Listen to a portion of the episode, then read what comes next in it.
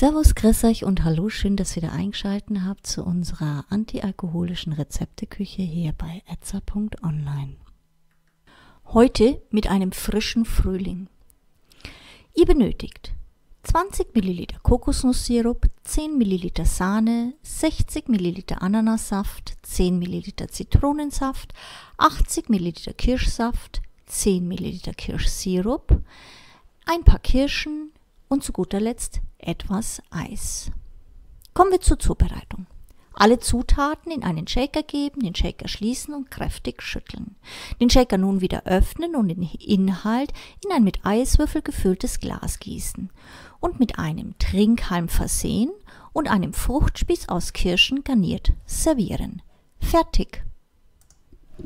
Für Anregungen und Fragen stehen wir euch gerne unter idee etza.online zur Verfügung, wünschen euch nun viel Spaß bei der Zubereitung und guten Appetit. Euer etza.online Team.